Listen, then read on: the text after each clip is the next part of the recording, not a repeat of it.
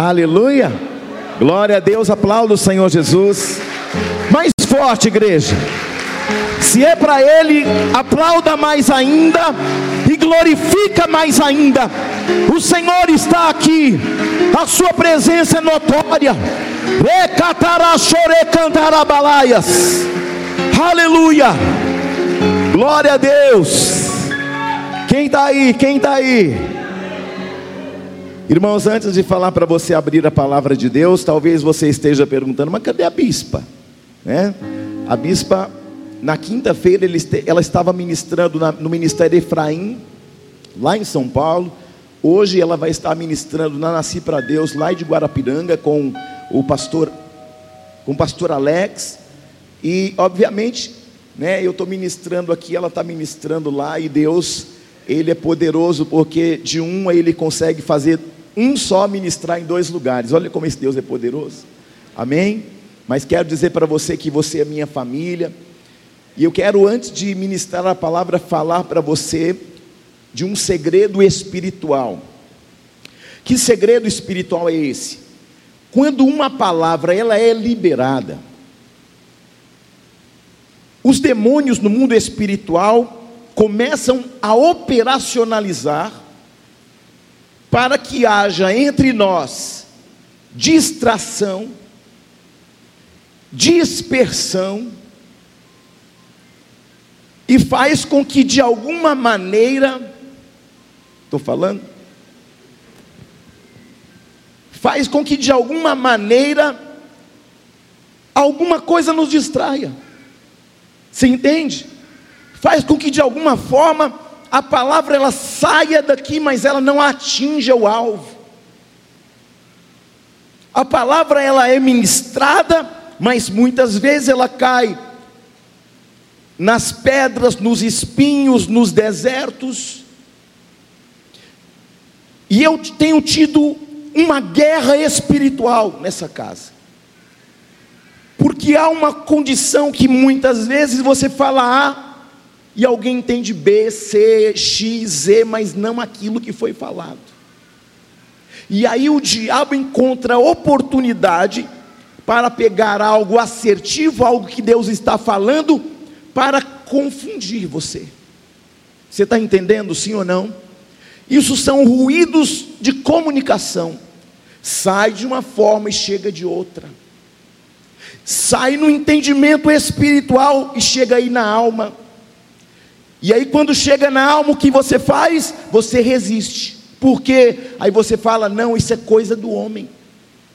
Isso é coisa de alguém que sabe da minha vida. Isso é coisa de alguém que não sabe de nada. E aí, quando você despreza a palavra, quando você despreza a correção, a palavra fala assim: aonde não há profecia, o povo se corrompe. Você está aí não? Então abra a sua mão assim, levante sua mão bem alta e diga: Senhor, tudo aquilo que tem me distraído, tudo aquilo que os principados do ar têm feito para me impedir de entender aquilo que o Senhor tem falado a partir desta noite. Que o Senhor desobstrua a minha audição física e espiritual. Diga, Satanás, você me roubou até aqui, mas você já foi achado. Você não vai me distrair você não vai distorcer a palavra que vem do altar, porque a palavra de Deus tem poder de mudar os cenários, de transformar a minha vida, de, de liberar aquilo que estava retido no reino do Espírito. Diga, eu tenho autoridade para rejeitar todo ruído, toda distração que o inimigo tem lançado contra a minha vida, diga todo paredão que estava entre o altar e o meu coração, eu estou quebrando hoje. As muralhas serão quebradas, e a palavra será uma verdade na minha vida, porque a fé vem pelo ouvir e ouvir a palavra de Deus. Diga eu ouço a palavra de Deus, ela gera fé no meu espírito, e eu rompo tudo aquilo que me paralisava. Quem crê, diga glória a Deus. Amém? Abram comigo a palavra do Senhor, sejam bem-vindos a essa casa, que o Senhor fale poderosamente ao teu coração. Não se distraia. Coloque o telefone no modo avião, coloque o telefone no modo silencioso se for algo urgente, tá? Se alguém chamar a sua atenção para falar algo para você, você fala para ela assim, ó, Shh. nós vamos ouvir é a palavra de Deus. Amém? 1 Samuel capítulo 9, versículo 1. 1 Samuel capítulo 9, versículo 1 em diante, diz assim: Havia um homem de Benjamim, cujo nome era Quis, filho de Abiel, filho de Zeror, filho de Becorate, filho de Afias, benjamita, homem de bens. Diga homem de bens. Tinha ele um filho cujo nome era Saul, moço tão belo que entre os filhos de Israel não havia outro mais belo do que ele. Desde os ombros para cima, sobressaía a todo o povo. Extraviaram-se as jumentas de Quis, pai de Saul. Disse Quis a Saul, seu filho: Toma agora contigo um dos moços, dispõe-te e vai procurar as jumentas. Então, atravessando a região montanhosa de Efraim e a terra de Salisa, não as acharam, diga não acharam. Depois passaram pela terra de Salim, porém elas não estavam ali. Passaram ainda a terra de Benjamim, todavia não as acharam.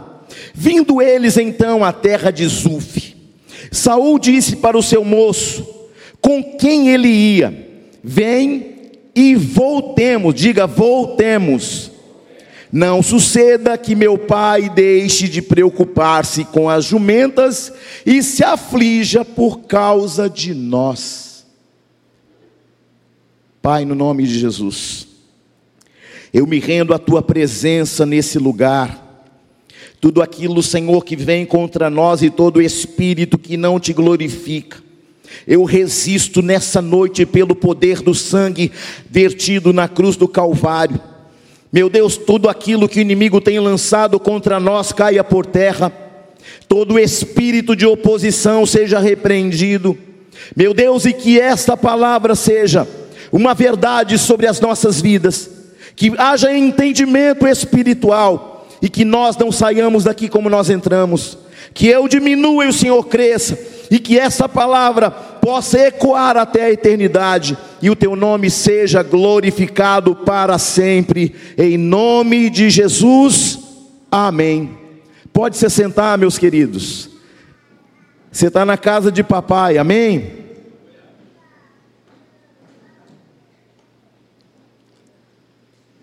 Só beba água se for extremamente importante para você. Porque é engraçado que em casa a gente nem bebe água, né, irmão? Mas na igreja. Lá em casa, a pessoa nem vai no banheiro, mas na igreja, cuidado com o que distrai. Eclesiastes capítulo 7, verso 8, diz que melhor é o fim das coisas. Diga comigo, melhor é o fim das coisas. Não é como a gente começa, é como a gente termina. Não adianta você começar bem e terminar mal. É a permanência que estabelece todo o milagre que você precisa. E o maior de todos os milagres é a salvação. João 15 fala que se vós permanecerdes em mim, eu permanecerei em vós outros. O que é isso? A videira verdadeira. Jesus disse: Eu sou a videira verdadeira. Com isso eu entendo que se existe uma verdadeira, existe também uma falsa. Paraguation, Xing Ling. Você vai lá na 25 de março, aí você fala com o chinês assim: quanto custa? Ele fala. Aí você fala assim: e a garantia? Ele fala pra, aí ele fala para você assim: virou as costas, acabou a garantia. Só que com Jesus não é assim. Você está entendendo? Que Deus possa nos guiar em Sua palavra nessa noite, aleluia. Essa mensagem possa gerar o entendimento e compreensão, porque uma palavra sem compreensão, ela é só mais uma palavra liberada. Essa é a história de quando Saul tem o seu encontro com Samuel. Samuel foi o primeiro juiz, ou melhor, o primeiro não, o último juiz. Samuel foi um sacerdote, um profeta, um homem notório, um homem notável, um homem cheio do Espírito Santo. E essa é a história de quando Saul encontra Samuel.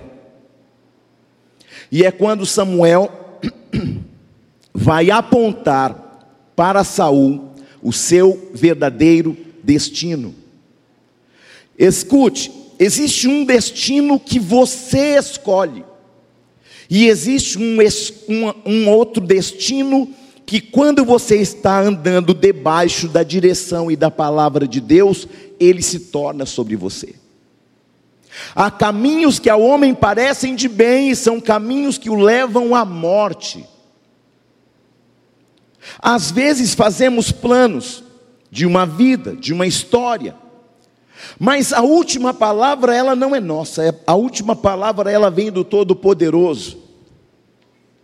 A Bíblia vai dizer que todos os nossos dias foram contados antes de existirem.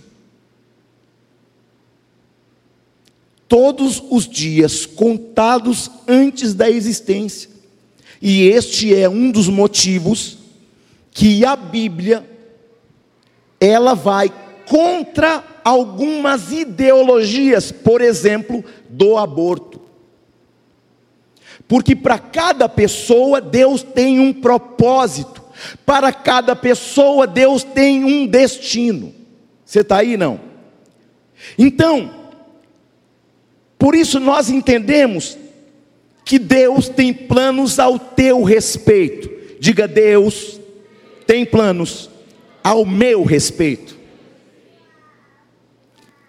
Os planos de Deus são mais altos, os planos de Deus são melhores, os planos de Deus são perfeitos.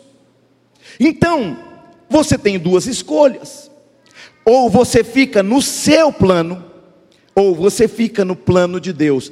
Não vou ficar no meio, porque aí eu fico um pouquinho de cada lado, um pouquinho da minha vontade, um pouquinho da vontade de Deus. Não. A palavra de Deus fala sim, sim, não, não. Pastor disse é procedência maligna. Porque ou você está do lado de um destino que Deus definiu, ou você está de, do lado de um destino que você definiu. A escolha é sua. Livre arbítrio.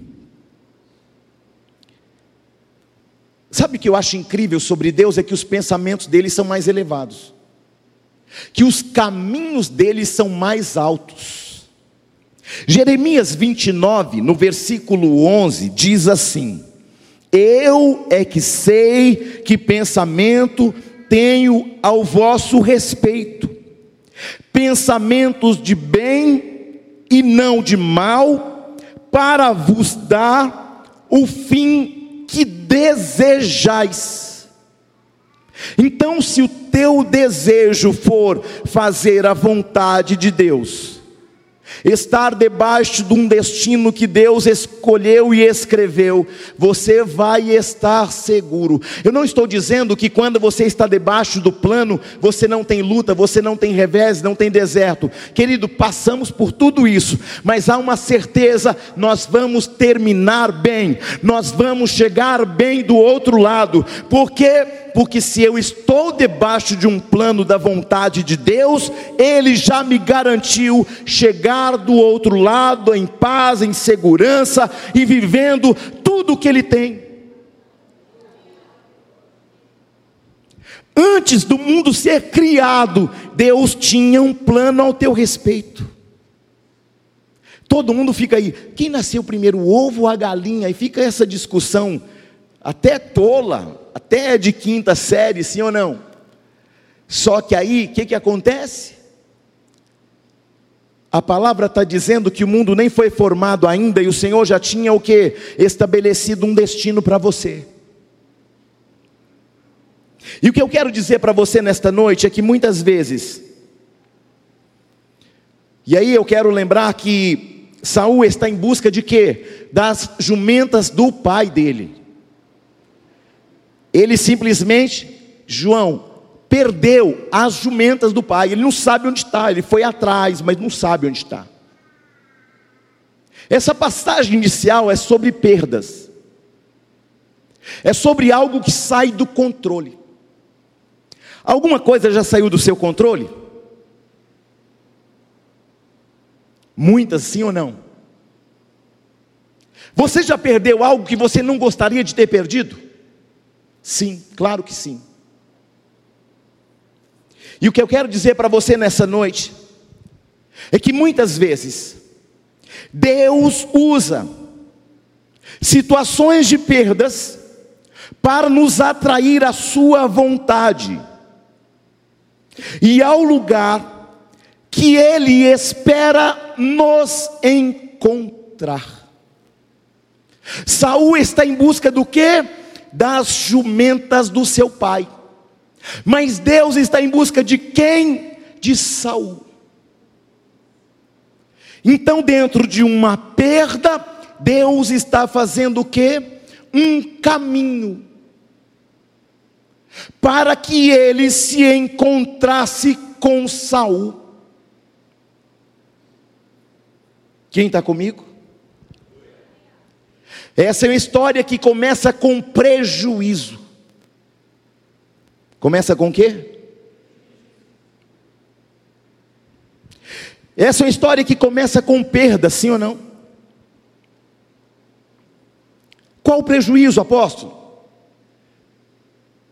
As jumentas do pai de Saul produziam outras jumentas. A Bíblia diz que eles são ricos que eles são abastados. Hoje existem aras cujo espermatozoide de um cavalo custa mais que um apartamento. Sim ou não? As jumentas produziam outras jumentas, e naquela época, quem tinha uma jumenta é como um homem ter uma carreta, e uma carreta não é barato. Um cavalinho, uma carreta, custa muita grana, não é barato não. É na casa de meio milhão, é casa de um milhão para lá. É muito caro. Então, por que, que eu tenho que falar isso para você? Para você entender o tamanho do prejuízo. Aleluia! Eles acordam pela manhã, olham no pasto e não encontram as jumentas. Eles não têm mais aquilo, eles não têm mais o sustento, o provisionamento. O negócio da família foi embora. E a minha pergunta para você é: Quantas vezes Deus tem usado perdas como pretexto para colocar você exatamente no centro da vontade dEle? Quantas vezes Deus não tem usado o pretexto das perdas para te levar a um lugar diferente do habitual? Ele acorda de manhã e eles perguntam o que?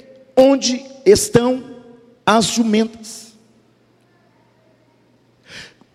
Irmãos, às vezes um problema é apenas uma isca de Deus. Você está aí não?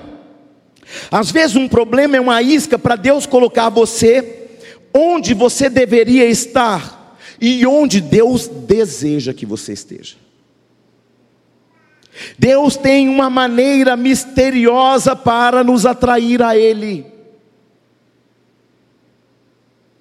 Quando eu vim para o Mato Grosso em 2008, eu não queria vir. Quem queria vir para o Mato Grosso era a bispa, eu queria ficar em São Paulo, irmão. Só que aí Deus, Ele vai usando situações, Ele vai usando iscas, Ele vai te convencendo. Porque o Espírito Santo sabe de coisas que você não sabe, sim ou não? Pregue para alguém do seu lado, diga para essa pessoa: Deus tem uma maneira misteriosa para te atrair para o centro da vontade dEle. Aleluia. Alguém tem coragem de dizer amém? Que a gente fica muito faceiro, muito feliz quando Deus está fazendo a nossa vontade. Primeira coisa que eu vejo é que Deus vai começar um processo de desconstrução. Quando olhamos o verso 1 e verso 2 no texto, você vai ver o seguinte: uma família rica, uma família influente, cujo filho era o mais belo de Israel. O homem era alto que sobressaía dos ombros dos outros. E aqui podemos encontrar três características que sobressaem. A primeira, riqueza. A segunda, força. E a terceira, influência. Riqueza, força e influência. Vamos falar isso comigo? Riqueza, força e influência. Só mais uma vez para gravar: riqueza, força e influência. Isso gerava o destaque da família de Saul, irmão. Agora você imagina, o cara é alto, o cara é bonito, o cara é cheio da grana, o pai dele é milionário. Como é que você acha que esse cara andava, irmão? Andava se, ele trabalhava na CIA, se achando. É ou não é?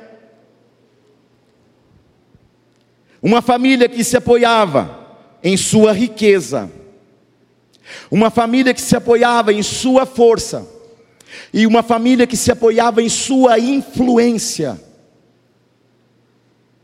E aqui entendemos que nem força, nem riqueza, nem influência nos isenta de passarmos por problemas e perdas.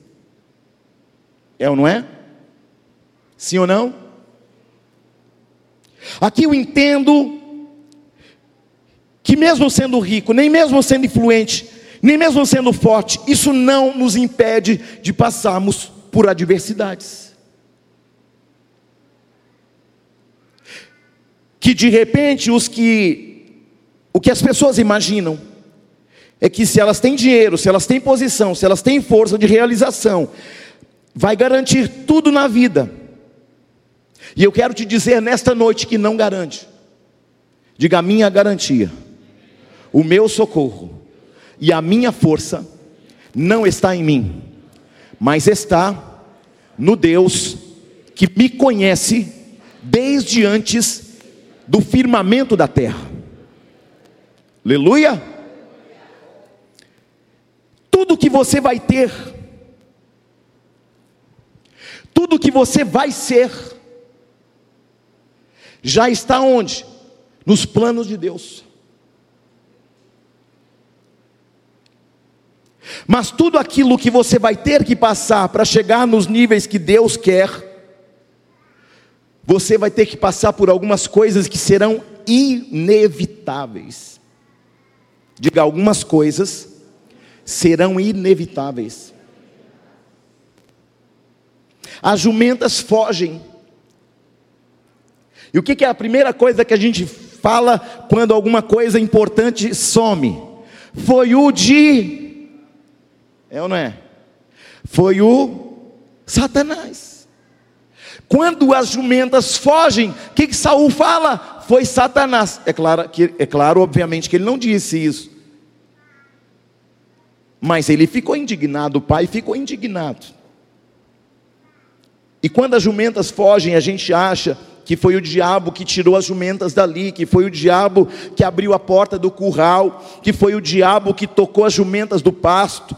Diga para alguém, pode até ser, mas em Deus, quando você entende que os planos do Senhor estão acima de todos os planos, a gente descansa. Tudo coopera para o bem, amém? Segundo o seu propósito. A gente fala essa palavra como triunfalista e daqui a pouco eu vou ensinar um pouco sobre isso para você.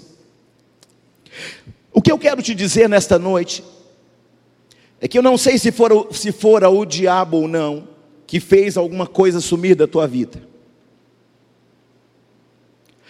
Queridos, nós não sabemos se foi um anjo que espantou aquela jumenta.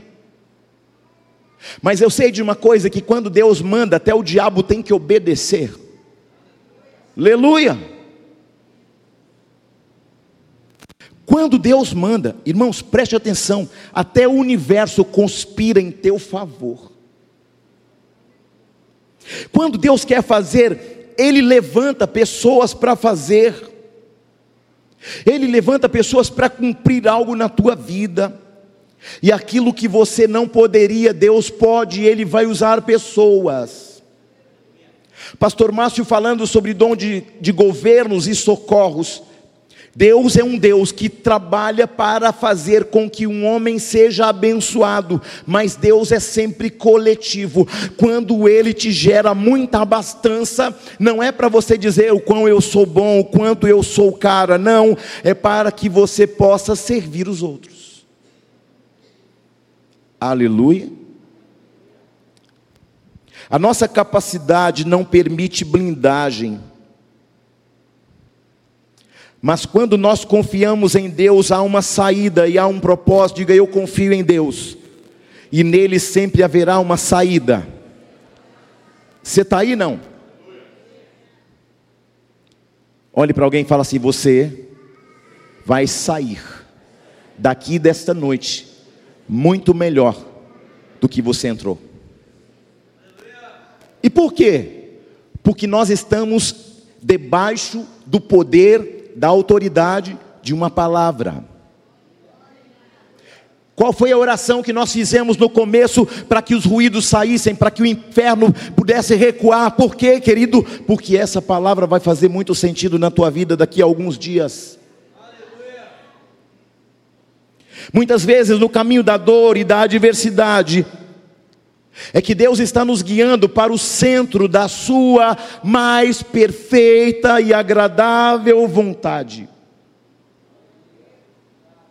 Saul sai de casa como o homem mais alto. Saul sai de casa como o homem da família mais influente. Saul sai de casa como o moço da família rica. Saul sai de casa como o moço mais forte dentre aqueles que eram seus contemporâneos. Mas a palavra descreve que Saul começa a andar sem direção. Ele não sabe onde estão as jumentas do seu pai. Mas ele também não sabe que é Deus conduzindo a ele na direção do seu destino. Você está aí? É muito complicado entender o agir de Deus e nem tente entendê-lo. Deus é um Deus que age no impossível. no inatingível. Deus pode o que você não pode, Deus tem o que você não tem. Só que tem um detalhe nisso tudo: Ele é teu Pai.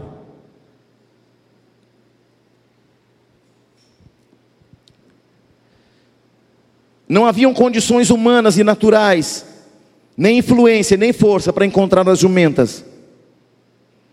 Saul simplesmente não encontra as jumentas. Apóstolo, queria saber onde vai terminar. Calma, nem comecei, só estou fazendo a introdução.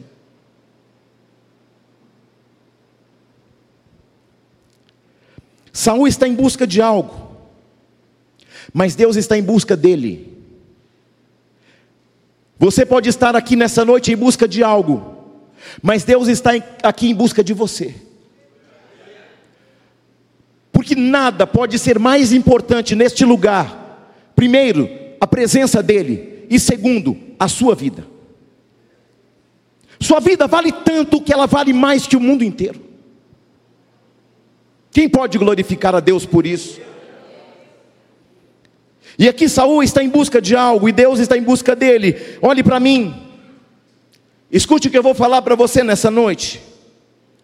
É quando nossas fragilidades aparecem. É quando nossas fraquezas surgem. É que Deus começa a fazer com que o caminho fique mais claro. Quer ver o crente ser crente de verdade? Dá uma pitadinha de luta na vida do crente para ver se ele não ora, jejua, clama. Vem até cuidar da igreja, irmão. Você está aí não? E quando o caminho começa a ficar mais claro, é exatamente quando você estabelece uma dependência de Deus. É quando você perde o necessário, que Deus põe luz no teu caminho para levar você do ordinário para o extraordinário. Só que a gente quer se manter aonde? No ordinário. A gente quer se manter aonde? No centro da nossa própria vontade. A gente quer ficar onde? Num lugar de conforto. A gente quer ficar onde? Num lugar em que eu tenho controle. Quando a nossa fraqueza começa a surgir, é que o caminho de Deus começa a ficar mais claro e evidente na nossa vida. Lâmpada para os meus pés é a tua palavra. E aí eu lhe pergunto: encontrar as jumentas onde, irmão? 1 Samuel 9, 5 tem uma confissão de insuficiência. 1 Samuel 9, verso 5: Vindo eles então à terra de Zuf, Saul disse a seu moço com quem ele ia: Vem e voltemos. Sabe o que ele está dizendo? Voltemos. Toda a força, toda a influência e toda a riqueza não trouxe clareza Onde estão as jumentas? Aleluia. O que Saul está dizendo e que, que, que Saul está declarando é que mesmo com toda a sua força, mesmo com toda a sua beleza, mesmo com toda a sua influência, mesmo com toda a riqueza de seus pais, ele não consegue encontrar as jumentas. E sabe o que esse texto fala? Esse texto, no versículo 5, fala sobre rendição. Fala sobre o quê? Fala sobre o quê? Fala sobre o quê? É sobre isso. Existem momentos na vida que nós vamos ter que nos render. A rendição, muitas vezes, diante de nossas dificuldades, das nossas impossibilidades, da nossa fraqueza, é algo que se torna ferramenta poderosa na mão de um Deus poderoso. Quando nos rendemos, é que as coisas começam a acontecer nos moldes de Deus. É quando a gente se rende que as coisas começam a mudar. Eu não estou falando aqui nessa noite sobre desistência, eu estou falando nesta noite sobre rendição. É quando você percebe que o que você tem, o que você é e as influências que você possui não são suficientes. E aí qual é o caminho? Lâmpada para os meus pés é a tua palavra.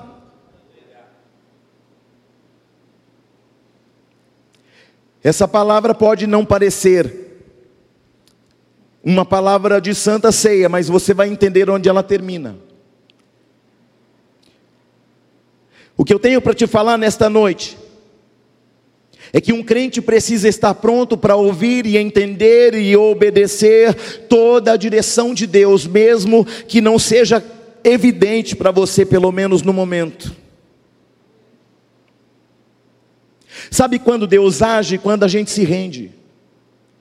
Deus agora não vai ser mais na minha vontade, vai ser na sua. Qual foi a palavra de, de Adão? Vai ser feito do meu jeito, vou comer e pronto. Ele falou isso em ação, mas o que, que Jesus fala? Seja feita a tua vontade, rendição. E o que Deus está falando para você e para mim é: pare de fazer do seu jeito. É quando nós, em uma só voz, dizemos assim: ó, Pai, seja feito a tua vontade. Diga comigo, Pai, seja feita a tua vontade, assim na terra como é no céu. É quando nós, é quando você deixa de fazer do seu jeito, é que Deus se manifesta, é quando os céus se manifestam. Escute, enquanto não houver rendição, não vai haver promoção. Você precisa começar a construir uma rendição sobre a vontade de Deus na tua vida hoje. Por que, que o Senhor está falando para a gente se render? Porque a gente gosta de ter controle. A arca de Noé não tinha manche, não tinha timão, não tinha leme. Era um barco naquela magnitude, mas não tinha nada disso. Por quê? Amém, Tiago? Por que, que não tinha nada disso? Porque Deus estava deixando claro: não vai seguir a tua rota, Noé, vai seguir a minha. Não vai para a direção que você gostaria, Noé, vai na direção que eu quero. E a palavra diz que a arca repousa sobre o monte Ararat navegação perfeita. O que Saul disse? Não encontramos, não achamos, não conseguimos. Vamos voltar para casa. O que Saul disse naquele momento é que ele não estava mais apoiado na sua força, na sua riqueza e na sua influência e nem na sua beleza. Ele estava rendido diante de uma circunstância. Sabe quando as portas se abrem? Quando a gente se rende, sabe quando as portas se fecham? Quando a gente continua tentando entrar por um caminho que Deus não mandou. Às vezes uma porta não se abre porque a gente é orgulhoso demais. Porque muitas vezes ainda estamos no triunfalismo: eu posso, eu consigo, eu faço, eu aconteço. E o que o Senhor está falando comigo e com você nessa noite é: eu sou, eu posso, eu aconteço, eu consigo, sou eu quem faz acontecer, sou eu quem chama à existência o que não existe. Quem está comigo nessa noite? Deus está nos chamando nesta noite para que possamos trilhar um caminho de humildade.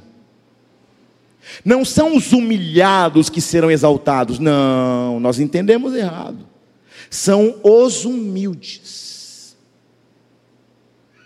Porque a humildade é um segredo espiritual extraordinário que o Senhor te deu. Diga comigo, humildade é o segredo e rendição é uma chave. Vamos falar de novo? Humildade é o segredo, e rendição é uma chave. A gente costuma dizer assim: eu sou brasileiro, não desisto nunca. O problema é que a obstinação para o rumo errado dá errado. O problema é que nós muitas vezes estamos obstinados a trilhar o caminho que Deus não mandou. Tem negócios que Deus não mandou. Tem lugares que Deus não mandou você ir.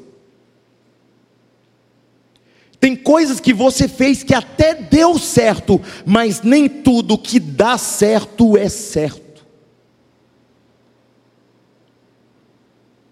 Quando nos rendemos, é que o Senhor coloca clareza sobre tudo. E eu vim aqui como profeta de Deus para te dizer nesta noite: este é um tempo de rendição, para que possamos experimentar o que Deus tem e não o que nós desejamos e queremos. Que a rendição possa colocar diante de você todas as portas que Deus tem Diga comigo, rendição. Irmãos, é tempo de nos rendermos à vontade, ao plano de Deus, ao propósito dEle. E esta é uma igreja que vai se render diante da glória de Deus nesta noite. Onde estão os filhos, os homens, as mulheres, a igreja que vai se render diante desta palavra em nome de Jesus, que vai se render diante do plano do eterno nesta noite, que vai dizer: Senhor, eu não vou fazer do meu jeito, mas do teu nesta noite. Quem está dizendo nessa noite: Eu não vou mais fazer aquilo que o Senhor não mandou, eu vou fazer aquilo que o Senhor quer, ainda que seja difícil, eu sei que haverá um bom futuro. Uou! Saul fez muitas tentativas dentro de sua expectativa, dentro de sua experiência, dentro de sua força, dentro de suas habilidades. Sabe quando o seu coração começa a rejeitar a palavra? Quando você pensa assim, mas eu sei mais. Mas eu tenho um pastor que se chama Gogle. Não é nem Google, não. Meu pastor chama é. Que Gogle? Você está aí não? Tem gente que está na igreja, mas o pastor dele é o Gogle. Sim ou não? Obviamente. Você tem que estudar? Tem. Você tem que pesquisar? Deve. Você tem que ser um bereiano? Tem. O problema é quando Deus está falando e você está rejeitando aquilo que Deus está falando com você. Muda de vida. Trilhe o caminho diferente, seja humilde desce para eu te levantar. Aí você, não, isso é, isso é o Satanás. Aí você quer que a boa mão de Deus pegue o irmãozinho e dê uma taca. Não, você tem que pôr a mão naquele irmão e. Ei, ei. Com a medida que eu meço, eu também sou medido. Você sabe qual o maior perigo que um crente corre? Julgar algo que Deus está falando, julgar algo que Deus está fazendo, falando que alguém falando, fazendo ou dizendo que é o diabo. Principalmente algo que nos confronta, irmão, a gente já, já leva para as instâncias inferiores, foi o diabo. Uma palavra que confronta a gente, a primeira coisa que a gente fala é que foi o diabo. Irmãozinho na carne falou isso para mim. E aí Deus está tentando pegar você, que está selecionando as ovelhas, buscando, ou melhor, indo atrás da jumenta. E Deus fala assim: cara, eu não tenho nem jumenta para você, não. Eu tenho a vida abundante. Não, mas eu quero é a jumenta. Eu quero é a minha vontade. Você está aí não? Então Saul, mesmo forte, mesmo belo, mesmo influente, não consegue resolver o problema que está diante dele. Irmãos, às vezes não adianta ter dinheiro, influência, força, porque tem problemas que vão estar diante de nós e a gente não vai saber como resolver. Eu já contei esse testemunho, eu passei uma ou duas semanas tentando resolver um problema sério aqui dentro. Falei, meu Jesus, como é que resolve isso? Fui para o gabinete, três horas orando de joelho. Deus não falou nada. Mais quase uma hora de joelho, só calado, só para Deus falar. Deus não falou nada. 45 minutos.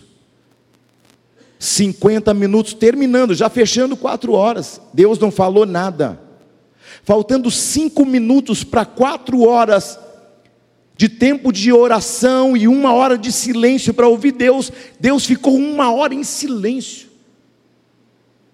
Só que quando faltava um minuto, Deus falou assim para mim: é só você fazer assim, assim. Falei, Deus, por que você não falou isso logo no primeiro minuto da hora? Da... Porque não é sobre algo que Deus quer fazer e te mostrar, é sobre uma experiência que Ele quer ter de intimidade com você. Deus, Ele pode te dar coisas, Deus pode te abrir portas, pode tudo, mas o negócio de Deus é com você, é você que Ele quer, não é suas coisas. Não é seu carro, não é sua casa, não é seu dinheiro, nada disso. Deus quer você, irmão. Você está aí não? Aí Saul vai dizer o quê? Vou voltar para casa. E é justamente no 6, no versículo 6, depois da rendição dos cinco, que as portas começam a se abrir. Escute só, até ali estava tudo fechado, sim ou não, pastor Hércules? Até os cinco estava tudo fechado. No cinco ele se rende. No cinco ele diz: Deus, agora seja feita a tua vontade. Vou voltar para casa. Não achamos, porque embora eu seja influente, embora eu seja forte, embora eu seja rico, eu não achei as jumentas do meu pai. Eu vou voltar para casa. E é quando ele se rende diante de Deus. Ei, querido, aí começa o versículo 6. E o versículo 6 Olha só que incrível.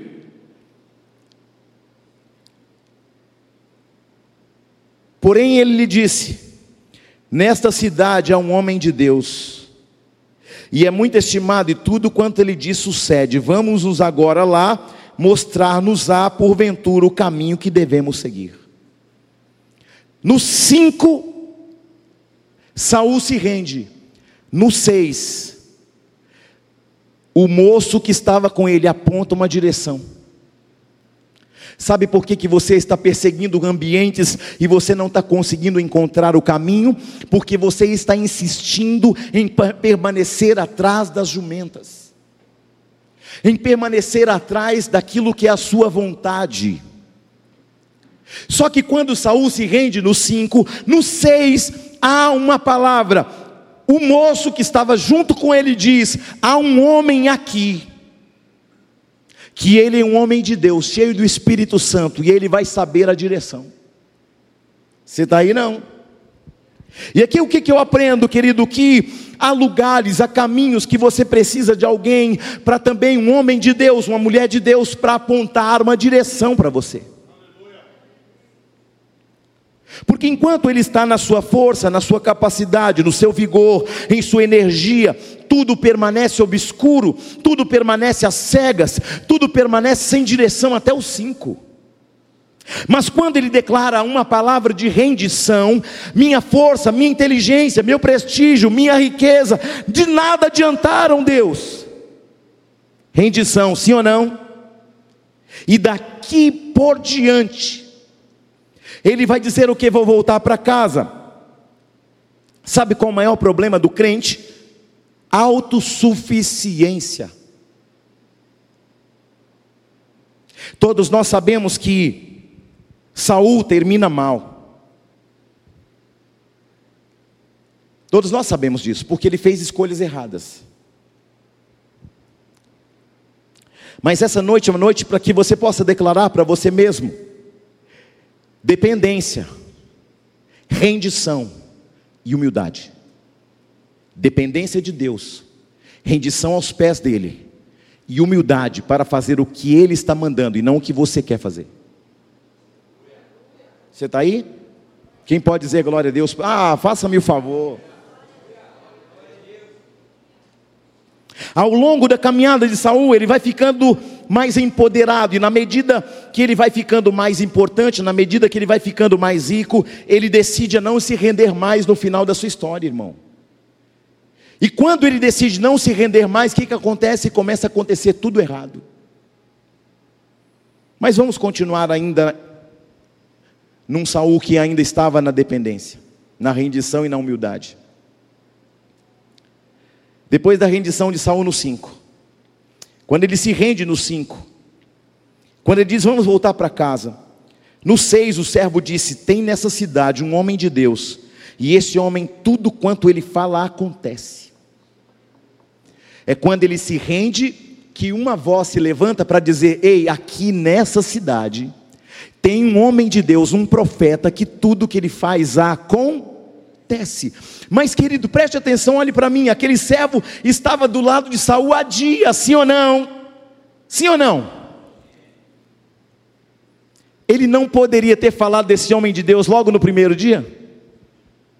Hã? Poderia ou não poderia, Alex?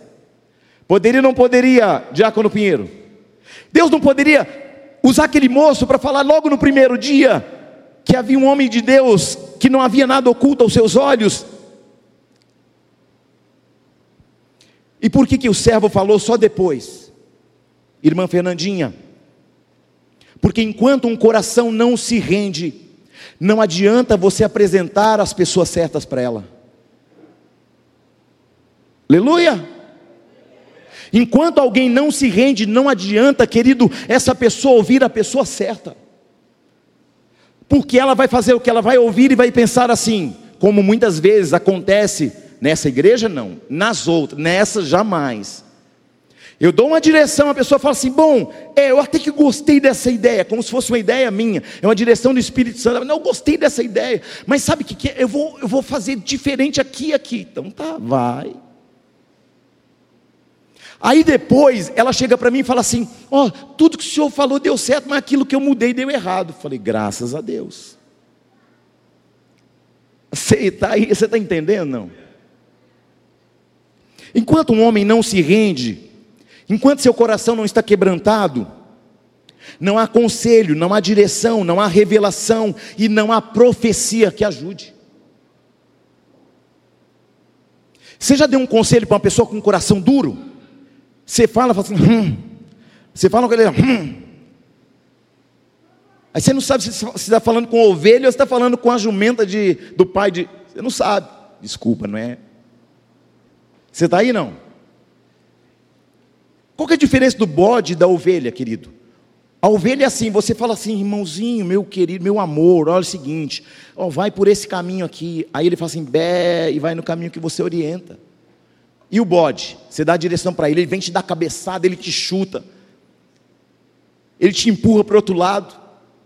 Por quê? Porque o bode faz o que bem entende, querido. A ovelha é mansa e humilde, para onde você trilha ela, ela vai, irmão. Aí a importância de ter homens alinhados ao coração de Deus para te direcionar. Sim ou não? Nós temos homens de Deus, mulheres de Deus nessa casa para dar uma direção para você. Só que quando a direção vem e ela é um pouco dura, você faz assim: hum. É o Satanás. Por quê? Porque a gente quer ouvir outra coisa. Não, mas Deus é amor, mas Deus também é justiça. Sim ou não? A palavra sobre um conselho sobre uma direção, sobre uma revelação e sobre uma profecia, só veio depois que o coração de Saul estava quebrantado. A direção, a palavra, a profecia só veio quando o coração estava quebrantado. Quem pode dizer glória a Deus por isso? Diga enquanto o meu coração estiver endurecido, Deus pode falar, mas eu não vou ouvir. Você entende?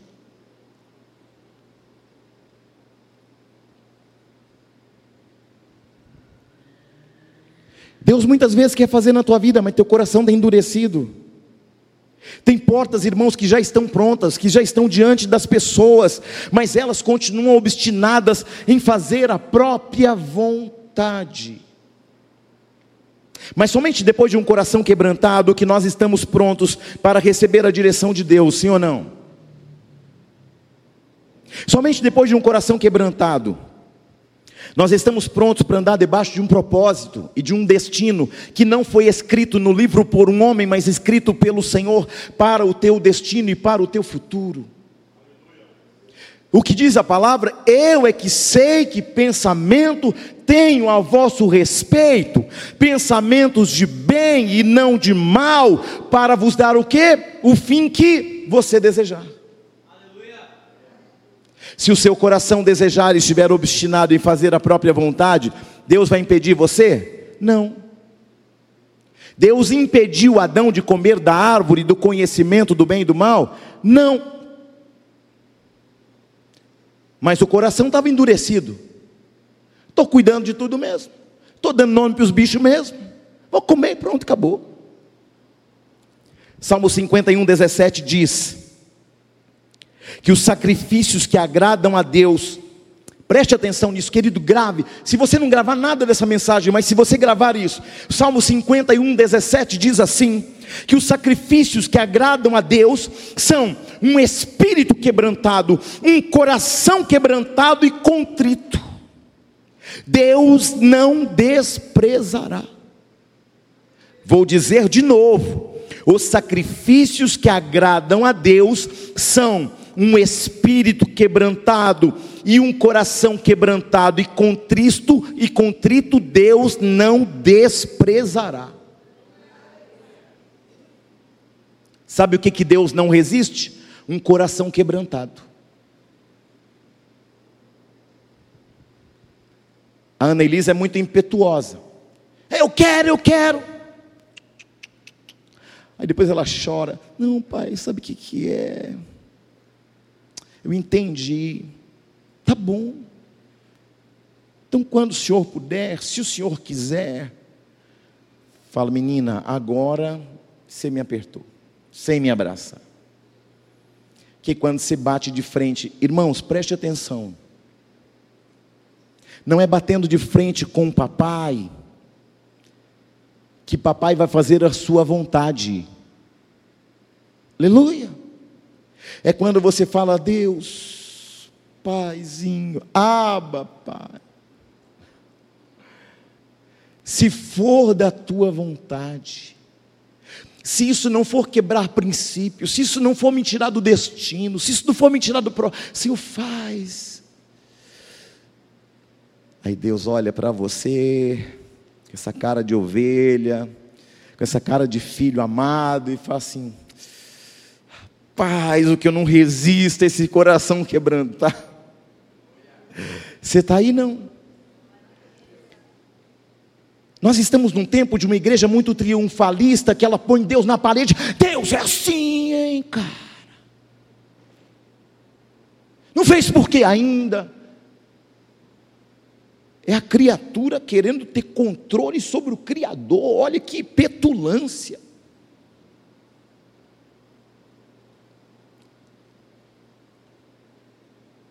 Para que um conselho, para que uma profecia, para que uma revelação faça sentido, o seu coração precisa estar vazio das suas vontades. Para que Deus possa fazer algo grande, poderoso, extraordinário, você precisa estar vazio das suas vontades. É quando eu me esvazio das minhas vontades, é que o Pai faz a vontade dEle.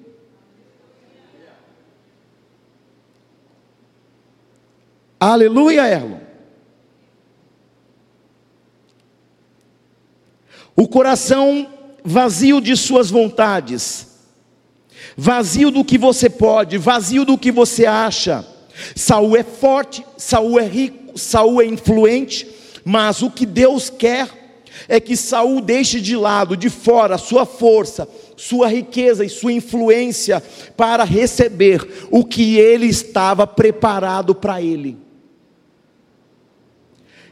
Presta atenção, Deus sempre trabalha do fim para o começo. Deus é assim. Você está indo, ele já foi, já voltou. Para Deus não importa se você é rico, se você é forte, se você é influente. Para Deus não importa o que você tem, não importa o que você pode, não importa o que você sabe, não importa quantos diplomas de PhD você tem na sua parede, queridos. Quando você passa pelas portas da igreja, eu quero ensinar um princípio para você: entre rendido, entre vazio de suas vontades. Quando você passar pelas portas da igreja, venha rendido, venha aberto, venha disponível, venha vazio. Diga assim comigo: quando eu entrar pelas portas da igreja, pelas portas da casa de papai, eu virei rendido, eu virei aberto, eu virei disponível e eu virei vazio. Como é que Deus vai te preencher se você está cheio da sua vontade, queridão? Eu sou, eu posso, eu aconteço. E, e, e, Somente um homem vazio pode ser cheio do Espírito Santo. Somente um homem vazio de si mesmo pode ser cheio da presença do Espírito Santo. Eu vou dizer de novo: somente um homem, uma mulher vazio pode ser cheios da presença do Espírito Santo. É quando eu me rendo que Deus me alinha, é quando eu me rendo que Ele faz, é quando eu me rendo que Ele me conecta, é quando eu me rendo que Ele me encontra. Oh, recanta rabanaias. Para Deus não importa o que a gente é lá fora. Para Deus não importa se você é poderoso lá fora, rico lá fora, para Deus importa, querido, que você é dele e que quando você entra vazio, ele coloca dentro de você algo que ninguém, nenhuma influência, nenhum dinheiro, nenhum recurso jamais poderia colocar dentro de você. Nós estamos num mundo de pessoas cheias, cheias de tudo, menos da presença.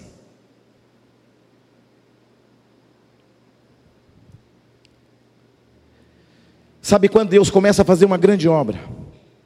A partir do momento que a gente se esvazia, no momento que a gente reconhece que a gente não pode tudo, o dia que você se esvazia, Deus te enche.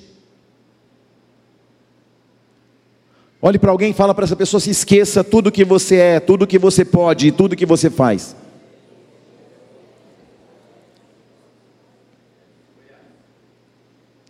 Aleluia. Deixa Deus fazer tudo o que Ele tem para fazer na tua vida, irmãos. Deus não vai te bajular nesta casa. Porque para Deus Ele nos ama por igual, irmão. Mas por que, que Deus faz mais da vida do irmãozinho da direita e não faz da esquerda? Bom, aí é caso de ideologia. Não, não, não é nada disso. Por que, que Deus faz na vida do irmão A e não faz do irmão B? Para não virar confusão, sim ou não? Porque o irmãozinho A, ele entra rendido, ele entra vazio, ele entra quebrantado. Aí Deus fala assim: rapaz, esse irmão, esse meu filho está tão quebrantado, está tão vazio que eu vou fazer algo novo na vida dele é hoje. Aí você pode falar, apóstolo Júnior, eu entrei tão cheio de mim, eu entrei com tanta influência, eu entrei com tanto poder, eu entrei com tanto recurso. Aí Deus está falando para você, ainda dá tempo, você deixar tudo isso lá fora, se esvaziar de você mesmo, para que eu possa te encher numa proporção que você nunca foi cheio ainda. Você está aí?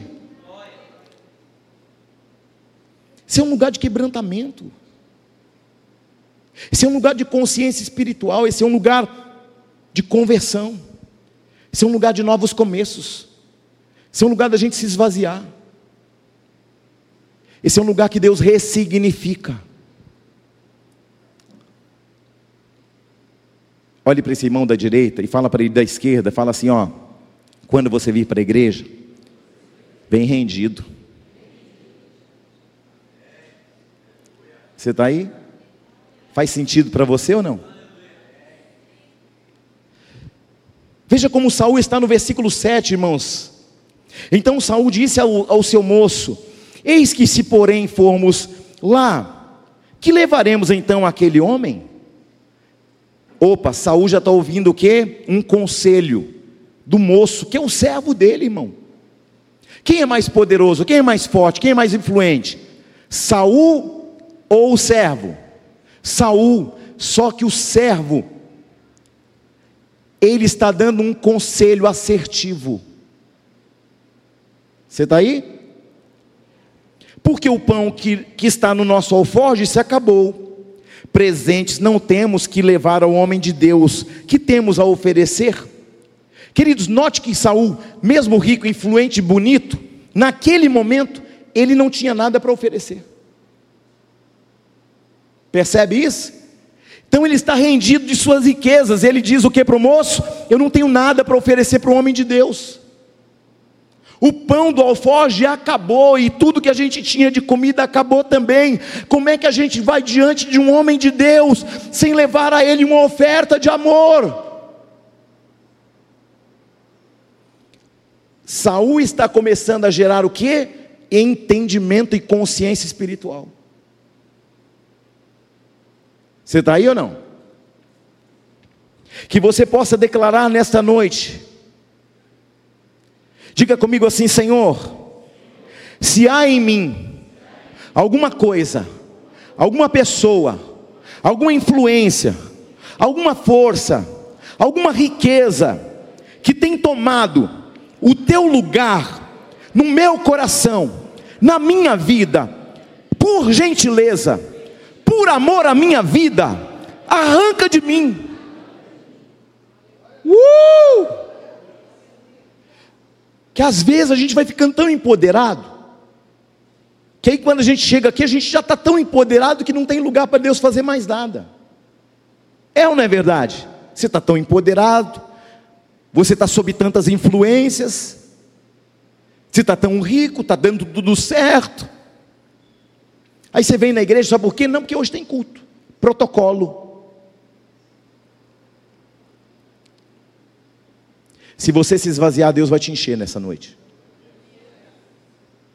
Irmãos, preste atenção no que eu vou falar agora para você. Não é uma frase de efeito, é uma palavra de consciência espiritual. Essa noite é uma noite para que você se liberte de tudo aquilo que te aprisiona. Das conexões, das vantagens. Liberte-se agora das garantias que o vento leva. Liberte-se agora, nessa noite, das forças que são insuficientes e confie totalmente em Deus.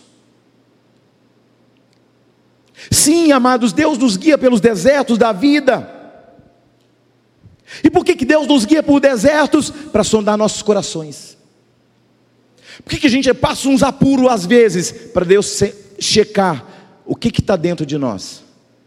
Murmuração ou gratidão?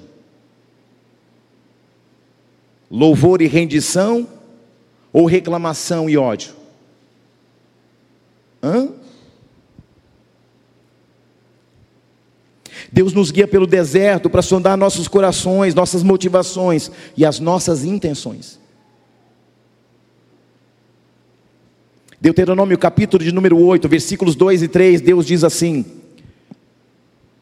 Recorda-te-ás de todo o teu caminho pelo qual o Senhor teu Deus te guiou no deserto estes 40 anos para te humilhar, para te provar, para saber o que estava no teu coração, se guardarias ou não os seus mandamentos.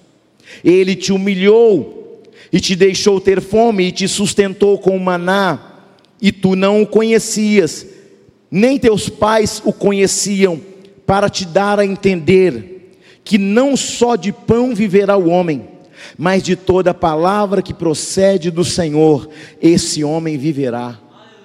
Jesus usa esse verso para falar com Satanás, lá em Mateus, no capítulo 4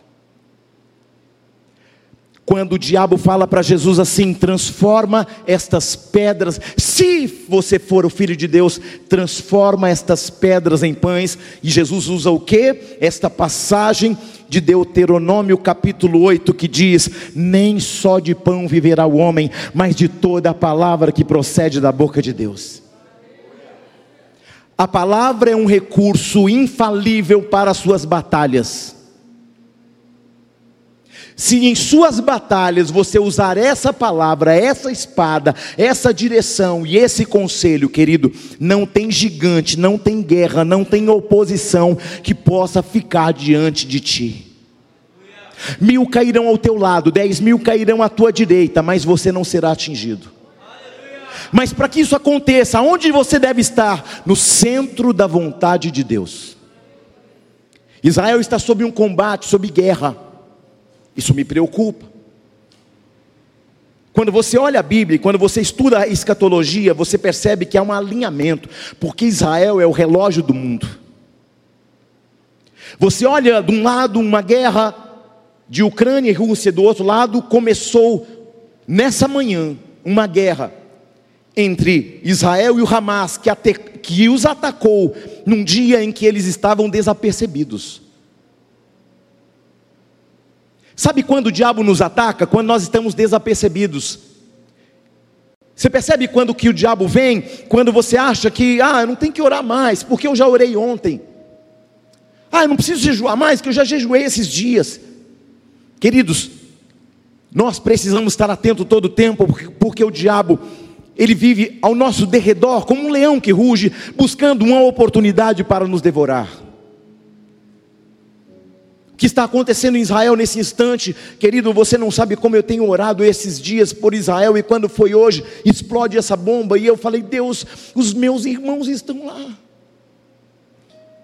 Quando você pisa na terra de Israel, querido, a impressão que você tem o pastor Hércules e o pastor Márcio podem testificar disso, porque eles estiveram lá em Israel comigo. Nós estivemos juntos lá. A impressão que eu tive quando eu pisei em Jerusalém é que eu estava pisando na minha casa. A impressão que eu tive quando eu entrei no Monte das Oliveiras é como se estivesse entrando no meu quarto. Tamanho nível de aproximação. Nós temos que, que orar muito por Israel. Mulheres foram sequestradas, estupradas. Crianças foram mortas.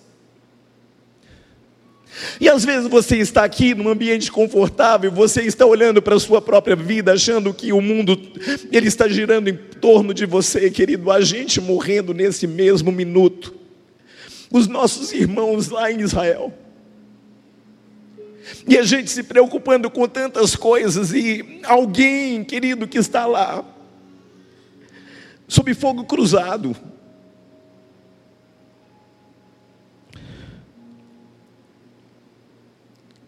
Ore calacharabasúbias. O que Deus está falando é que muitas vezes Ele te permite ir a um lugar do vazio, a um lugar do deserto, porque nos lugares vazios e desertos o seu coração se revela. É quando você está nos lugares vazios e desertos é que o seu coração se revela. É nos lugares vazios e desertos que seu coração o quê? Se revela. Eu não sei quantas pessoas desse lugar Deus tem chamado, tem chamado para um lugar vazio, para um lugar deserto. Mas é só no lugar da dependência que Deus pode operacionalizar o que Ele tem para a tua vida e, e para fazer através dela. O apóstolo Paulo vai dizer em 2 Coríntios 12, 10: Quando sou fraco é que sou forte. O que Paulo está dizendo aqui é que na sua dependência de Deus, Deus se mostrava suficiente para ele. Quando você é insuficiente, Deus é suficiente para nós. Quando sou fraco é que sou forte, porque o seu poder se aperfeiçoa na minha fraqueza.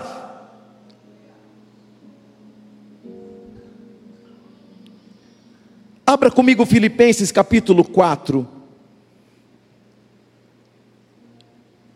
Charamandarabalabas.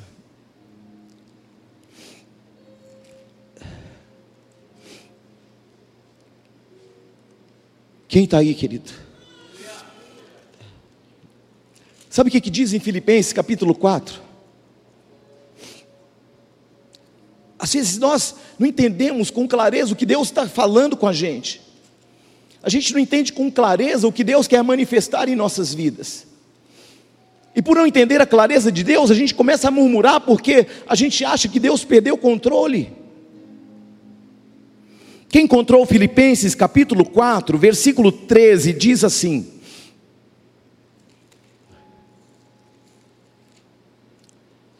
Quem achou, diga glória a Deus. 4, 13. Diz assim: Tudo posso naquele que me fortalece. Repita comigo: Tudo posso naquele que me fortalece. Diga de novo: Tudo posso naquele que me fortalece. Só um minuto agora.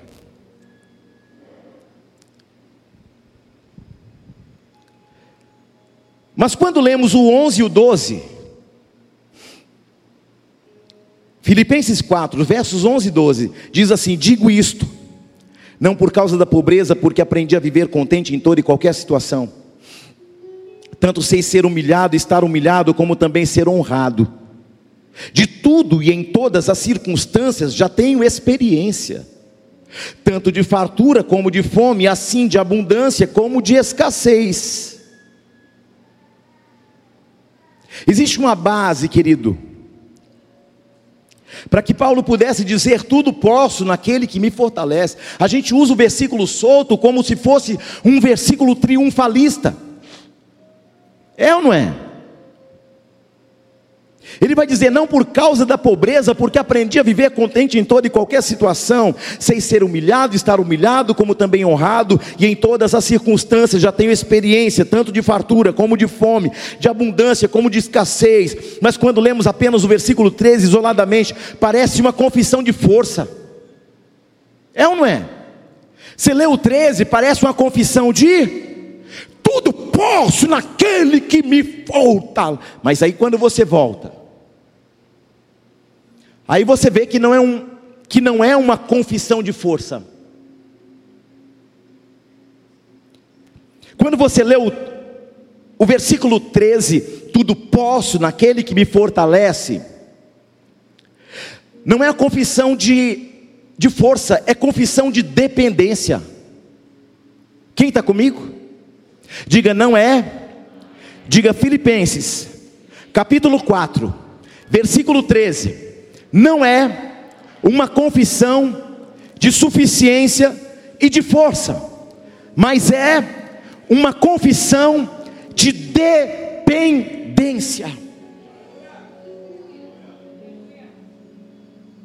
Não é o que eu posso, é o que o Senhor pode. Não é o que eu tenho, é o que o Senhor tem. Não é a minha palavra, é a tua palavra. Não é o que eu acho, é o que o Senhor falou. E se o Senhor falou, eu creio. E ainda que eu ande pelo vale da sombra da morte, não temerei mal algum, porque eu sei quem está comigo.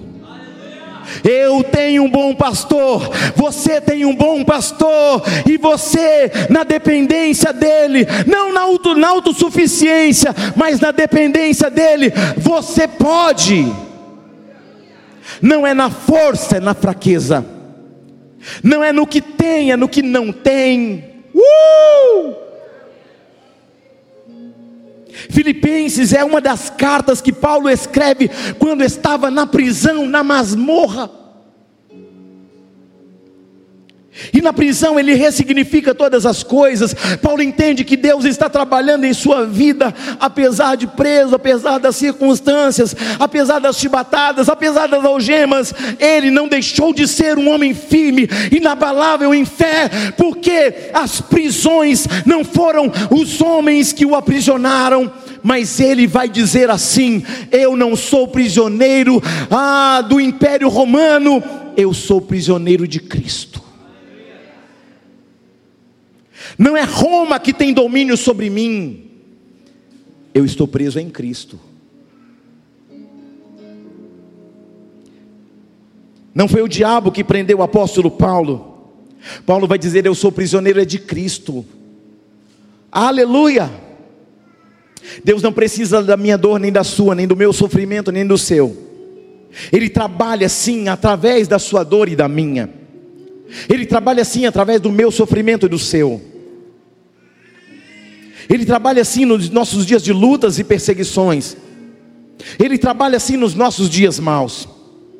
Mas Paulo estava preso e estava condenado. Mas Paulo tem uma consciência que uma coisa muito preciosa que eu e você precisamos ter. O que estava acontecendo a ele estava servindo para o progresso do Evangelho. Sabe, Paulo está dizendo: não é sobre mim, é sobre o Evangelho. Eu trago no meu corpo as marcas de Cristo, não é sobre mim, é sobre Cristo. Você está aí não? Ele vai dizer isso em Filipenses 1,12, vamos ler. Filipenses 1,12, olha que preciosidade escrita pelo próprio punho do apóstolo Paulo, 1,12. Quero ainda, irmãos, cientificar-vos de que as coisas que me aconteceram têm antes contribuído para o progresso do Evangelho.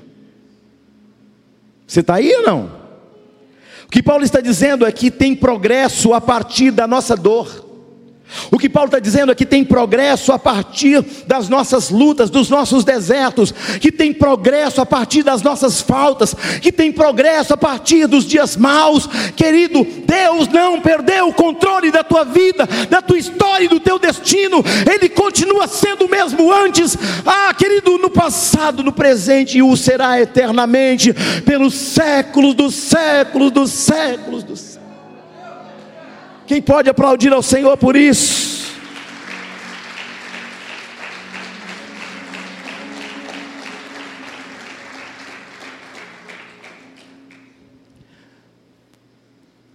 Diga para você o que me acontece. Gera progresso do Evangelho. Para de reclamar pelos, pelas coisas que te acontecem, pelo amor de Deus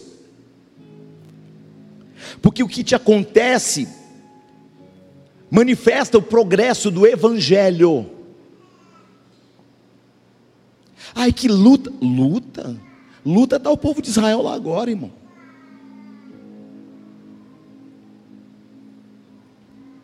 Tem gente aqui dizendo, Deus, mas eu tenho sofrido, tenho chorado. Mas Deus está falando, tem progresso no choro, tem progresso na dificuldade. Deus está dizendo: Eu estou na luta, na sua luta. E Deus está dizendo: tem progresso na tua luta. Diga para alguém: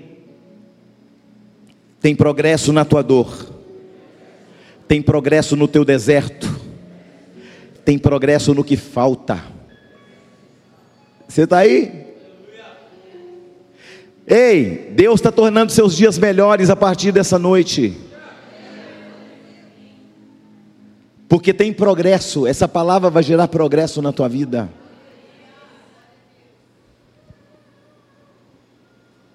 Deus não é um Deus aleatório, Deus é um Deus intencional. Tudo que Ele fala tem intenção, amém? Filipenses 1, 29 está escrito: Pois a vocês foi dado o privilégio de não apenas crer em Cristo, mas também sofrer por Ele. Paulo tem uma consciência de que ele está enfrentando, o que ele enfrenta está gerando crescimento, amadurecimento e progresso. Paulo sabe que há privilégio e um progresso em tudo que ele está passando. Diga: tudo que eu passar agora, eu vou entender como progresso como avanço e como privilégio.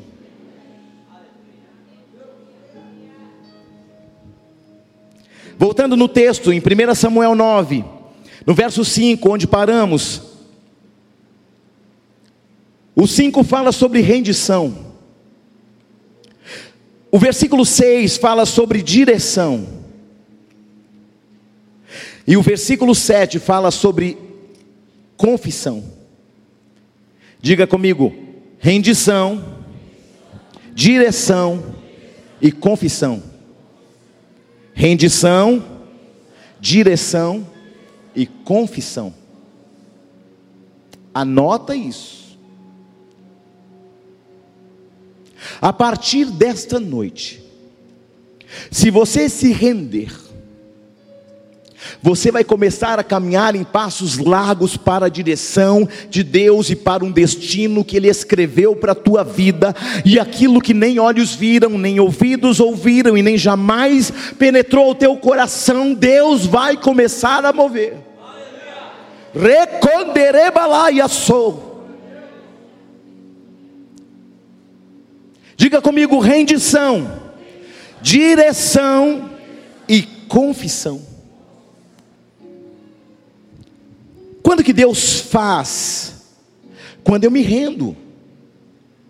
Quando que Deus faz? Quando eu confesso. E quando eu me rendo e quando eu confesso, então Ele me dá a direção que eu preciso.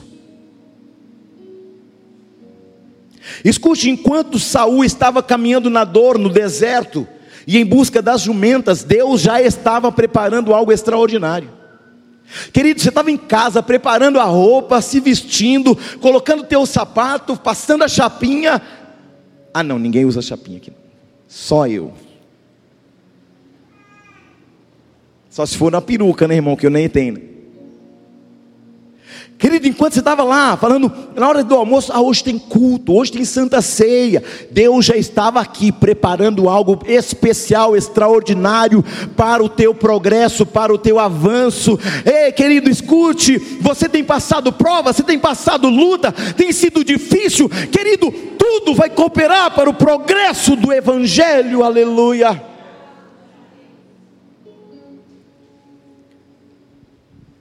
Enquanto Saul vem sendo trabalhado na dor, Deus está trabalhando o extraordinário e preparando o extraordinário. Versículos 15 e 16, nós vamos notar que Deus não vai preparar,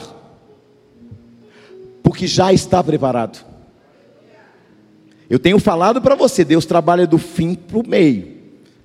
Você está aí não? A gente acha que Deus é igual a gente, Deus trabalha assim, ó, linear. Não, querido, Deus se move em todas as esferas que Ele quer. Deus pode operacionalizar no passado, no futuro, no presente, agora, lá na sua casa. Que Ele é Deus, Ele não é você. Ele é Espírito. Versículos 15 e 16. Ora, o Senhor um dia. Presta atenção nisso. Isso aqui é muito, irmão, isso aqui é muito tremendo. Muito mesmo. Eu vou ler o 15 e o 16 só para você entender que Deus trabalha de trás para frente. Ora, o Senhor um dia antes de Saul chegar. Quando? Um dia quando? Antes de quem chegar? Saul não tinha nem chegado, Ronaldo. Deus já estava falando com Samuel. Você está aí? Ora, o Senhor, um dia antes de Saul chegar, o revelar a Samuel, dizendo: Amanhã a estas horas te enviarei um homem das, da terra de Benjamim, o qual ungirás por príncipe sobre o meu povo de Israel, e ele livrará o meu povo das mãos dos filisteus, porque atentei para o meu povo, pois o seu clamor chegou a mim. Enquanto Saul está em busca de jumentas do pai, Deus está fazendo um comunicado acerca do destino do futuro de Saul. Você está aí não? Quem está aí? Diga glória a Deus. Enquanto, escute, presta atenção, irmãos. Isso aqui é muito sério. Enquanto Saul está buscando Oh, Saul não, tem, não tinha nem saído da casa do pai para procurar jumenta. Deus já está comunicando para o profeta Samuel. Ele vai vir da casa de Benjamim. E você vai ungí-lo. Fala assim, irmão. Fala, irmão. Enquanto você procura jumenta, enquanto você procura fazer a tua vontade, enquanto você está fora do eixo, Deus já tem algo superior e extraordinário para você. Larga o que é seu, irmão, e se apega o que é de Deus. Tira a tua mão e deixa Deus pôr a dele. Tira a tua presença e Deus, deixa Deus pôr a presença dele. Você está aí? Deus está o tempo todo trabalhando do fim para o começo, você percebeu? Enquanto Saul está focado na jumenta, Deus está trabalhando em outras esferas, em outras realidades. Enquanto você está preocupado com a morte da bezerra, enquanto você está preocupado com o boleto, enquanto está preocupado com a porta que não se abriu ainda, enquanto você está preocupado é, que, que não vendeu o suficiente, enquanto você está preocupado com as situações da sua casa, com a situação de família, ah, por causa disso, por causa daquilo, querido Deus está falando para você nessa noite, não é sobre aquilo que eu tenho para te dar, eu até tenho algo para te dar, mas é quem eu estou te tornando ao longo da trajetória, não é sobre o que você quer, é sobre o que eu tenho. Uou! Não importa como você entrou aqui nessa noite, meus irmãos. Deus está vendo além da sua realidade, Alex. Sabe o que Deus está falando para essa igreja? Independente do que você está passando, eu já te vejo em outras estações. Independente do teu deserto, eu já te vejo em outros lugares. Ah, querido, você não está entendendo. Diga, Deus está me vendo em outras estações. Cara, se você entender isso, que Deus já está trabalhando em outras estações, em outras esferas, você vai parar de ficar sofrendo pelo dia de amanhã que nem chegou. Ai, mas essa semana eu tenho um problema para resolver. É o funcionário, é, é, é, o cliente, é, é o boleto, é a conta, é o banco, é isso, é aquilo. Ei, Deus está falando, ei, não é sobre aquilo, não é sobre isso, é sobre novas estações, é sobre novas esferas, é sobre novas experiências de intimidade, Eduardo.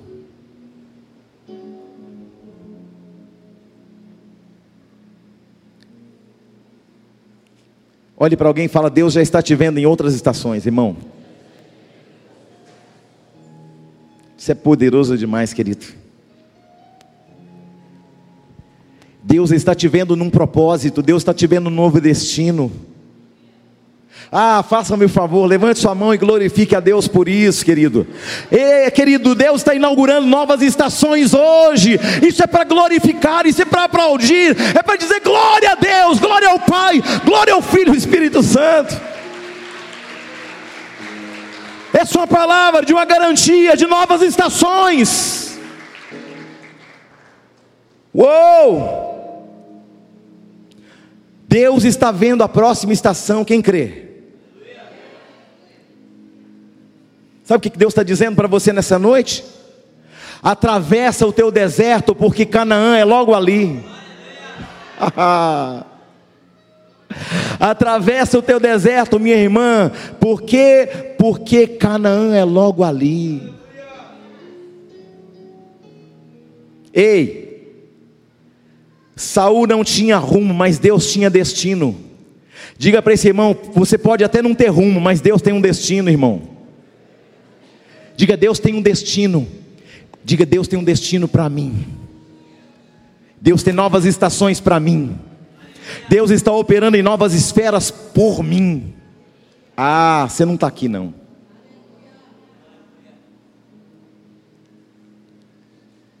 Você entrou sem rumo, Deus tem um destino. Quando? Hoje. Tudo coopera para o bem daqueles que amam a Deus, que foram chamados segundo o seu propósito. Não é tudo coopera aleatoriamente, não, é segundo um propósito. Porque a gente quer que tudo coopera aleatoriamente. Deus não é um Deus aleatório, Deus é um Deus preciso. Deus é um Deus intencional. Versículo 16. Deus está dizendo com Samuel: amanhã, a essas horas, eu te enviarei um homem para você ungir. Saul sabe disso, irmão? Hã? Sabe ou não sabe? Saul sabe que há uma comunicação de Deus com o profeta dizendo: amanhã vou mandar um homem para você ungir. Irmã Taila, irmã Júlia, não sabe de nada disso. O que Deus está dizendo não vai ser a força dele, não vai ser a habilidade dele, não vai ser a riqueza dele, não vai ser a influência dele, não vai ser por causa do prestígio da família dele, mas vai ser a unção que eu vou colocar sobre a vida dele que vai mudar o rumo da história. Essa unção que já está vindo do altar, querido, ela já está mudando estações, ela já está mudando esferas e ela já está te fazendo progredir. Ei, Psil, vim profetizar na tua vida nessa noite. Não vai ser na tua força, não vai ser na sua influência, não vai ser no seu recurso, não vai ser na sua habilidade. Por que, que não vai ser? Para que você não se glorie de si mesmo. Fez porque eu sou forte, fez porque eu sou inteligente, aconteceu porque eu sou, eu o cara, aconteceu porque eu sou da CIA, da CIAcha. Pergunta para você, qual era a preocupação de Saul? As, as, qual era a preocupação mesmo de Saul? Mas qual era o plano de Deus? Uma unção, um destino, uma estação e novas esferas.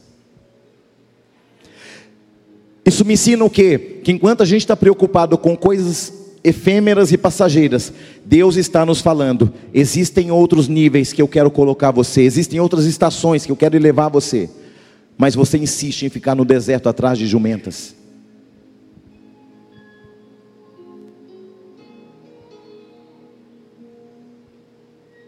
Suas preocupações não fazem menor sentido quando você descobre o plano perfeito que Deus tem para a sua vida. Sim ou não? Ei, presta atenção. Deus não vai cuidar e Deus não vai fazer. Sabe por quê? Porque Ele já cuidou e Ele já fez. Aleluia! Aleluia. Porque antes de Saul chegar, Deus disse: Já fiz, já ungi, já estabeleci. Deus já está te falando nessa noite, antecipadamente eu já tenho cuidado da tua vida, do teu destino e das tuas estações. Só que você precisa andar no centro da minha vontade.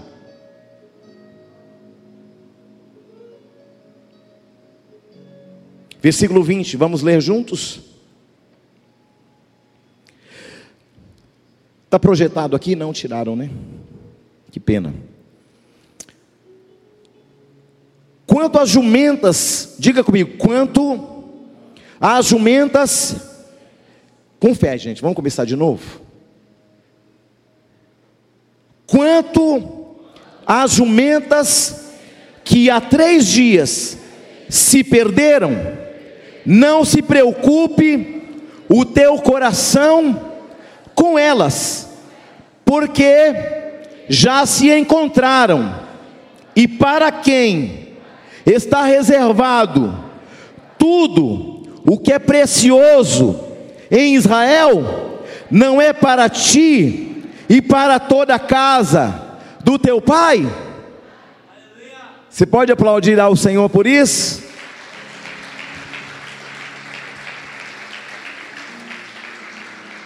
Deus está falando o seguinte: enquanto Saul está preocupado com as jumentas, Deus já tinha preparado um reino para ele. Ei, querido, enquanto você está preocupado com as suas coisas, o Senhor já preparou um reino para você.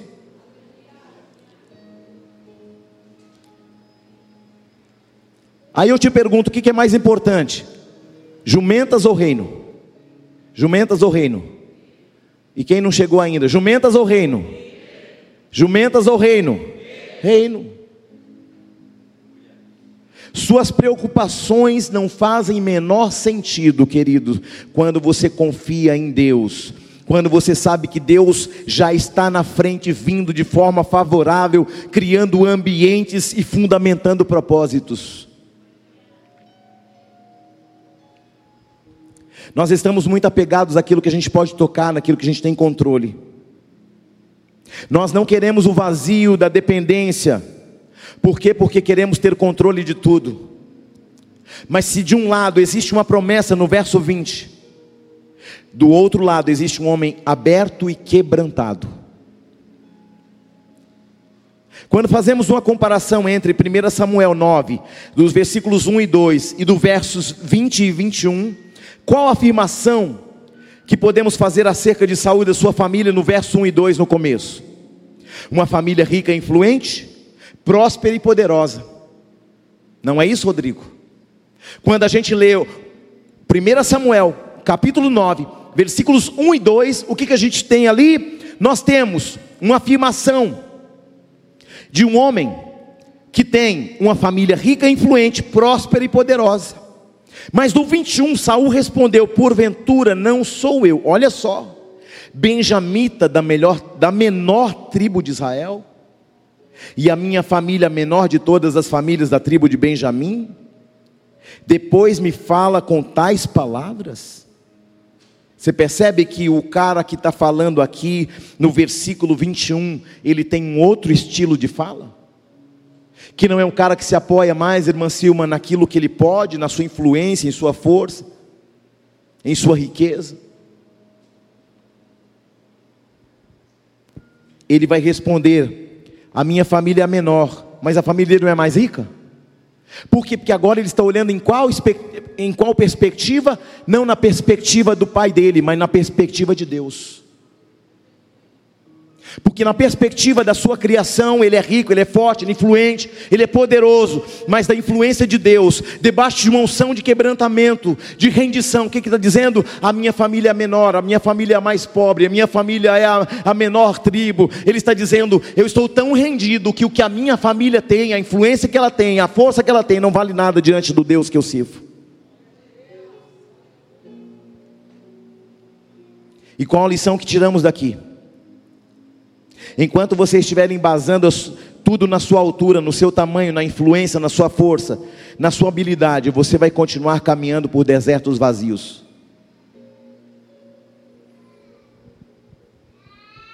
Mas no dia que você se dobrar, porque quando eu me dobro, o que, que acontece, querido? Pode ser um homem mais alto, e aí há uma experiência, porque todas as vezes que você vai ungir alguém, você sempre unge alguém, essa pessoa tem que estar como?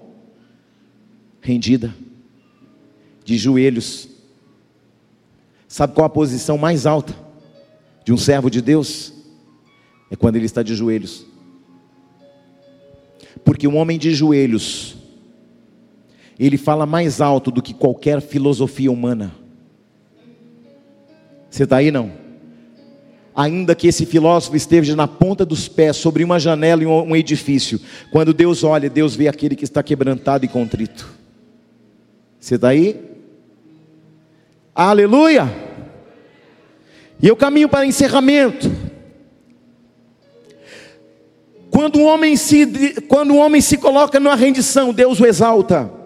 Um homem de joelho, um homem com o coração contrito, um homem que não se apoia no que é, nem no que possui, é justamente quando há um reconhecimento de suas limitações e dificuldades. E o verso 22, Samuel leva Saul até a sala de jantar e o coloca numa posição de honra. Quando você se rende, quando você reconhece suas limitações, quando você se dobra diante do Senhor, é exatamente neste dia que Deus altera seus níveis de unção, é nesse dia que Deus altera as suas esferas espirituais, é nesse dia que Deus te coloca em estado de progresso, é nesse dia que Deus te levanta. Quem está aí?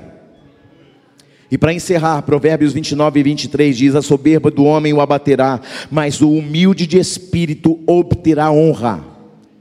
Vou falar de novo. A soberba do homem o abaterá, mas o humilde de espírito obterá honra. O que Deus vai fazer com você a partir desta noite vai depender do nível de abertura, de humildade, de renúncia e de entrega que você estiver disposto. Porque enquanto você disser, eu posso, eu sou, eu aconteço, não vai acontecer nada. Mas no dia que você se render, querido, ah, Deus vai alterar todas as esferas, todas as estações e vai te colocar num estado de progresso, de avanço, de crescimento, e nada vai ficar parado na tua frente, querido. Ainda que o diabo venha, o Senhor vai escorraçá-lo. O Senhor colocou Jesus acima de todo principado, de toda potestade, sabe por quê? porque um dia ele abriu mão do trono da glória de Deus, se fez carne e habitou entre nós, e por isso, pela sua entrega, Deus o exaltou sobremaneira. Jesus se humilhou, Jesus renunciou, Jesus se entregou. Provérbio 22, 4 diz assim: A recompensa da humildade e do temor do Senhor são a riqueza, a honra e a vida. Diga comigo, a recompensa da humildade, do temor do Senhor, são riqueza, a honra e a vida. Declare essa palavra comigo, Senhor, me enche de humildade, do teu espírito, e me tira, tira de mim tudo aquilo que não te agrada. Tiago 4,10 diz: Humilhai-vos debaixo das mãos do Senhor e Ele te exaltará. O Senhor está criando um caminho para a tua vida. Essa noite é uma noite de rendição. Onde está o louvor da igreja? É a noite de você dizer: Senhor, eu me rendo à tua vontade. Não há nada que eu seja, não há nada que eu faça, não há nada que eu possua, não há nada que eu saiba que possam substituir a presença de Deus.